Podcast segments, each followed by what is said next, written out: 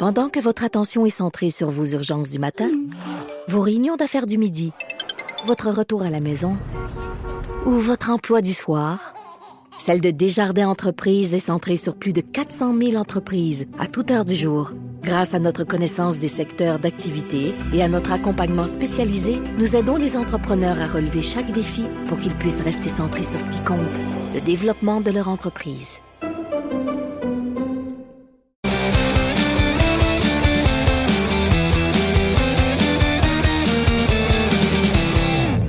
Chronique disque dur avec Stéphane Plante. Salut Stéphane. Salut Jonathan. Décidément, il y a euh, des vétérans, des, des, légendes qui nous quittent. C'est le chanteur des Duckers un peu plus tôt cette semaine. Et là, c'est Vic Vogel hier dont on a appris le décès. Ben oui, une légende du jazz euh, montréalais. Jazz euh, québécois, canadien, assez connu parce qu'il a participé beaucoup avec des, euh, artistes de variété, là, je pourrais dire dans la pop. Donc, il était connu du grand public, mais il était aussi connu bien sûr dans les milieux plus de jazz, la musique savante du jazz. Il, il, avait une très bonne réputation de ce côté-là aussi, malgré ses nombreuses collaborations. Il a fait un album avec Martin Deschamps. Il a participé avec René Simard, un enregistrement. Ah, oui. avec Céline Dion aussi. Donc, lui, il était pas complexé par le fait, ah, ben, je vais jouer, tu sais, parce qu'un musicien, s'il veut vivre, faut qu'il vive que de ça, que de sa musique. Il a besoin d'être assez polyvalent. Et Vic Vogel l'a vraiment bien prouvé. Il avait 84, 84 ans quand même. Et dans les années 60, il avait parti son jazz big band qui va jouer avec lui jusqu'au dernier jour, dans les derniers moments de sa vie. Ses acolytes du jazz big band allaient jouer de la musique autour du lit d'hôpital. C'est assez, assez touchant quand même. Ah oui. Oui, mais lui, il avait appris la musique euh, déjà à l'âge de 5 ans. Il a une vie que musicale. Il n'a pas fait autre chose dans sa vie, mais c'est déjà beaucoup. C'est une grande carrière. Et euh, c'est comique parce qu'il a connu l'époque des, des, cabarets, tout ça dès la fin des années 40, début 50. Et c'est M. Cotroni lui-même, Vincenzo, qui lui a avancé de l'argent. euh, il lui a avancé 1800 dollars en 1951, ce qui est beaucoup pour qu'il s'achète enfin un piano Steinway, qui était, le, qui est encore aujourd'hui un piano très... Eh, Vic, pour, pour, les, pour les pianistes jazz, donc, c'est... Euh, et Vic Cotroni lui avait dit je vais t'avancer l'argent, mais tu vas travailler pour moi. Et il a joué dans à peu près toutes les boîtes de nuit qui ont appartenu à la famille Cotroni par la suite, oh, ouais. et même euh, ailleurs aussi. On parle d'une carrière là, de 10 000 spectacles en tout et partout. Euh, et il a participé à l'enregistrement d'une soixantaine d'albums. Et euh, dans les années 60, après les cabarets, il a voulu vraiment partir ses propres groupes faire des tournées, et c'est là, on parlait du jazz big band, et euh, rendre hommage aussi aux musiciens jazz qui l'ont influencé. On va écouter d'ailleurs son hommage à Duke Ellington, la, la, pièce Ballad for Duke, avec son jazz big band.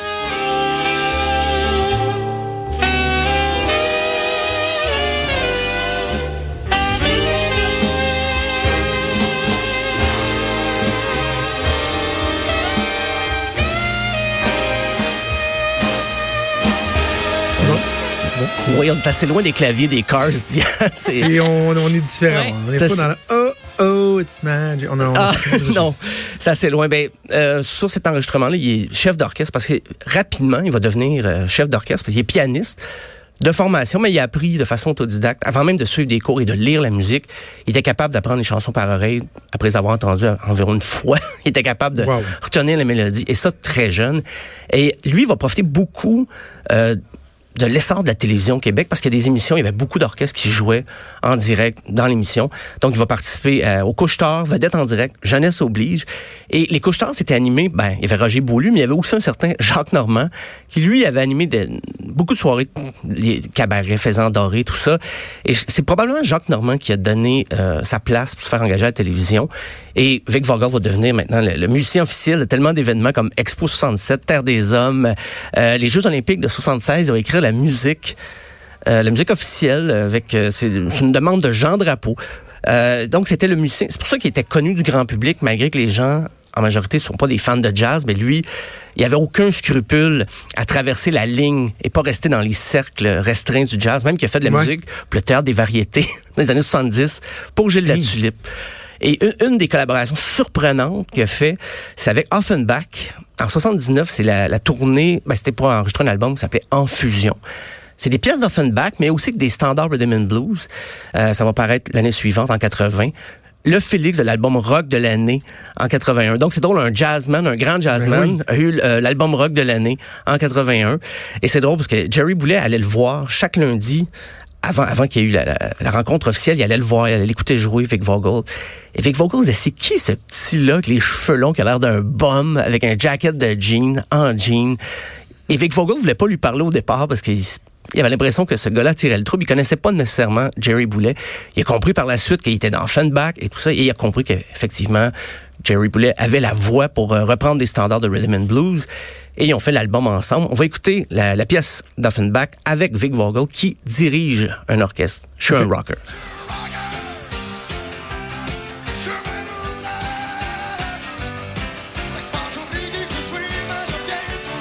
On a un petit. Ça manque un peu de son, hein? Ça manque un peu de son. On est capable de pousser plus, Max, ou. Euh...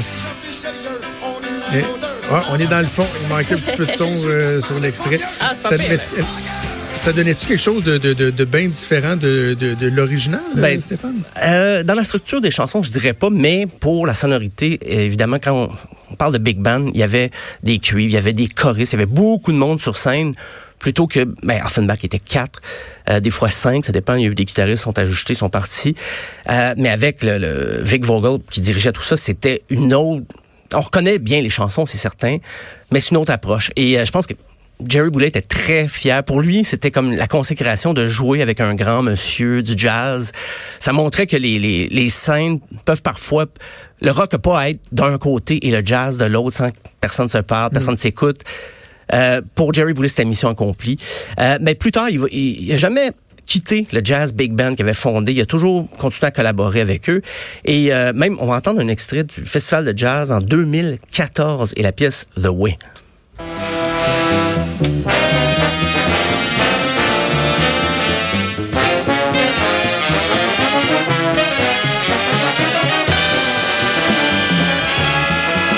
Sais, Stéphane, c'est à quel point le, gars, comme tu l'as bien démontré dans la dernière minute, jouait, était capable de jouer dans tous les registres. Ah oui, ben les styles et tout, c'est fascinant. Il a collaboré avec ben, Paul Anka, Sammy Davis Jr., Edith Piaf, Alice Robbie, Joanne Blouin, Michel Legrand, Oscar Peterson, Ella Fitzgerald. Ça va dans toutes les directions. Et euh, lui, la, culture pop, la musique pop, c'est pas quelque chose qui était controversé pour lui. Donc, euh, une carrière bien remplie. Monsieur Vic Vogel. Parle-moi du quiz disque dur. On a parlé, on a fait le tour des quiz de musique euh, à Montréal et à Québec il y a quoi deux semaines avec toi. Et là, c'est ce soir que le quiz de disque dur a lieu au Major Tom. Oh que oui, ça débute ce soir. Donc l'univers, si vous pensez que l'univers des Beatles, n'a pas de secret pour vous, c'est ce soir que vous allez venir le prouver. Euh, c'est notre première euh, soirée d'une série de six. Euh, je, rappelle rapidement, c'est des équipes de six et tout ça. Et puis, il y a une ronde visuelle. On va montrer soit des pochettes de disques, soit des extraits de clips. Il y a des extraits musicaux à deviner. On va avoir des questions. Des fois, il va avoir des petites colles. C'est parce qu'on sait que les fans des Beatles les aiment depuis longtemps et les aiment beaucoup. Donc, on s'est permis quand même des questions assez, euh, des fois assez difficiles, mais ça varie d'une catégorie à l'autre. C'est pas juste des cols, euh, toujours en, des prix en liquide. Euh, et oui, on parle de, de pichet, bien sûr. Euh, le Major Tom, d'ailleurs, qui fait un, travail extraordinaire pour nous aider dans la promotion et euh, avoir de nombreuses récompenses. Parce qu'au départ, on se disait, bon, on va donner des vieux vinyles aux gens qui participent, mais le Major Tom euh, a bien vu que les, les pichets, c'est plus populaire que les vieux vinyles que les gens souvent oubliaient dans le bar. Alors, euh, ben, c'est ce soir. Je rappelle, on a une série cette année, là, il y aura, ben, en plus des Beatles, ce soir, il y aura les, les reprises dans deux semaines, le punk rock, les trames sonores, Céline Dion, Madonna et la musique des fêtes. Donc, tout ça à venir euh, aux deux semaines au Major Tom organisé par Disque Dur. Et j'ai pensé vous faire passer un petit test ah sur les Beatles. je suis pas bonne, mais j'aime ça. Et j'ai des choix de réponse. c'est quand ah, même pas si mal. Ce soir, il n'y aura pas de choix de réponse, par exemple. Je vous, mets ça un peu facile. Euh, première question, comment se nommait le batteur des Beatles avant que Ringo, Ringo Starr ne vienne le remplacer? Choix A, Charlie Watts. B, Ginger Baker. C, Pete Best. D, Stuart Sutcliffe. Euh, C. Eh oui, c'est Pete Best. Mais bravo, bravo. C'est ce que j'allais dire. c'est un beau travail d'équipe. J'allais pas du tout dire Ginger Baker. Non, vous n'êtes pas en compétition. Hein, vous, euh, vous jouez ensemble. Euh, ben oui, il a joué, quand même joué deux ans avant que Ringo Starr vienne euh, lui enlever ses baguettes. Pete Best. lui, il a dû regretter pareil. Hein? Ouais, ben lui, c'est. Il y avait une rumeur qui disait qu'il était trop beau. Et là, les autres Beatles trouvaient que ça leur enlevait un petit peu de, de, de, de charme parce que Pete Best attirait l'attention beaucoup par son, son beau visage. Mais c'est chiant un peu pour Ringo quand tu y penses. Ils ont pris Ringo Starr après Ringo. pour dire, ah, finalement, ouais, John et Paul sont beaux. Euh, mais voilà, donc Pete Best de 60 à 62, quand même. Euh, la prochaine question, laquelle des pièces suivantes a été écrite par George Harrison? Paroles et musique. A. Hey Jude. B. Loose in the Sky with Diamonds. C. Taxman. D. We Can Work It Out. Ben mon Dieu, allons-y encore avec un guess, à moins que tu aies vraiment une idée, là, Jonathan. Euh, Euh, moi, j'aurais dit Here Comes the Sun, mais c'est pas dans les choix. C'est pas dans les choix. Allait avec euh, LSD, Lucy in the Sky with Diamonds. Et non, c'était Taxman. Je sais même pas c'est quoi. Et On va écouter un extrait. J'étais- Moi, j'étais pas certain. J'ai dit, j'en j'en ai un extrait.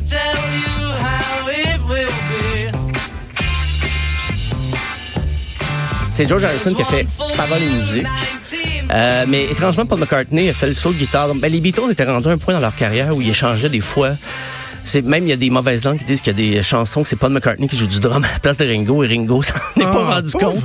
Ringo. Ah, Ringo, c'est le souffre-douleur et c'est c'est pas pleinement mérité. Je pense qu'on en a fait une blague là, qui, a, qui a traîné longtemps là.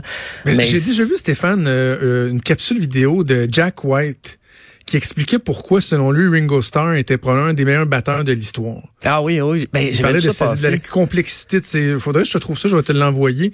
Euh, il me semble que c'est ça Jack White qui disait à quel point, là, tu sais, euh, respect Ringo, là, contrairement à ce que la plupart Ouais. des gens disent. Ben, le, le batteur de Red Hot Chili Peppers a déjà dit que jouer aussi souvent euh, Stone puis être capable de tenir le rythme, ça prend un très bon batteur. Mais ça, encore une fois, on veut rendre hommage à Ringo, mais il y a toujours un petit côté moqueur, mais bon. Euh, et finalement, dernière question. En quelle année est paru l'album Sgt. Pepper's Lonely Heart Club Band? 1966, A. 1966, B. 1967, C. 1968, D. 1969. Moi, J'irais pour 68. Droit de réplique. En La- studio à Montréal? B.